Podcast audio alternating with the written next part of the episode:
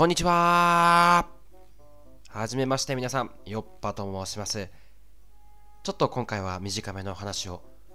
僕、留学に行ってまして、まあ、ついこの間帰ってきたんですけれども、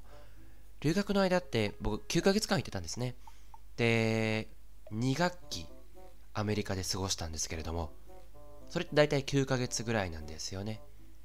で、まあ、大体1学期が4ヶ月ぐらいありまして、ってことは4たす4で8、1ヶ月間の休みがあるわけなんですよね。冬休み。で、僕、その1ヶ月間、寮から出る、寮から出るというか、寮から締め出されるっていうのを知らずに、まあ全然まあお金もないことだしね、どっか旅行したり、海外、海外ってあのアメリカからね、離れてヨーロッパ周遊したりとかいうお金もないし、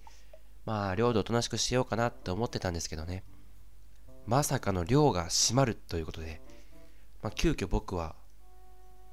1ヶ月間ホームレスの生活になろうとしてたんですよ。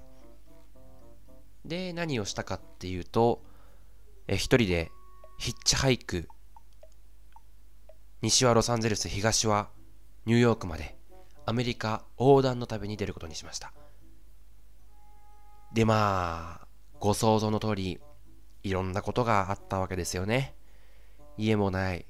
シャワーもない、食べるものもない。まあ、たまにホテルに泊まったりね、はしてたんですけれども、まあ、基本極貧生活が1ヶ月間続きました。で、もちろん危ないこともあったわけですね。まあ、危ないっていうのかな？これはわかんないけど。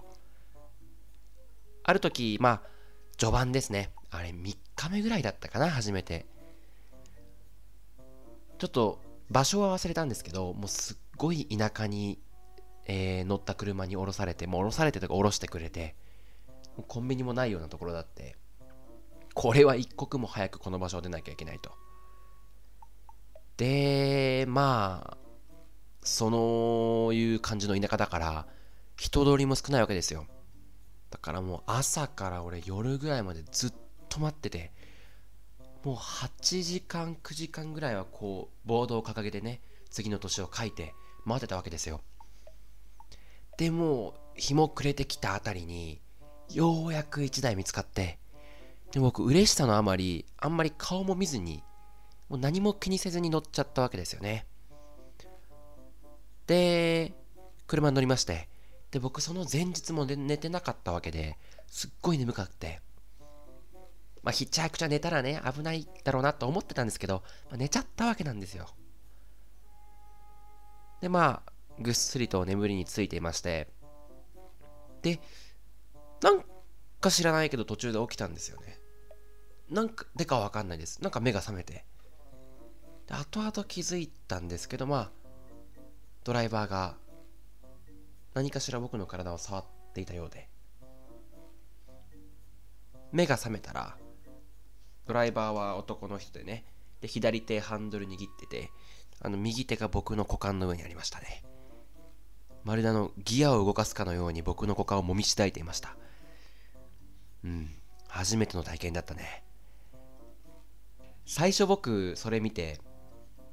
まあ、なんていうんですか、お、やめろよみたいに言ったら、ま、僕も怖くて言えなかったし、ま、逆上させちゃうとあれなんでね、もし言って、もっと、歯をなんだよみたいになったら怖かったんで、最初僕笑ったんですよ。何してんの？みたいなね。もちろんここ全部英語なんですけど、みたいなことを言ったんですね。そしたらそのドライバーも笑い出して、いいじゃん、いいじゃん、みたいな。もっと股間が激しくなりました。股間が激しくなってないか。股間を揉む手、ドライバーさんの手が激しくなりました。ええ。でも、あ、白いものは出てないですよ、もちろん。立ってもないですしね、僕そっち系じゃないですし。で、まあ、いよいよ怖くなったんで、まあ、暴力的な人じゃなかったのが唯一の救い。ただの変態のおっちゃんだって。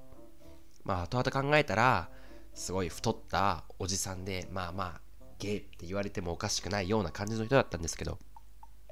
結局、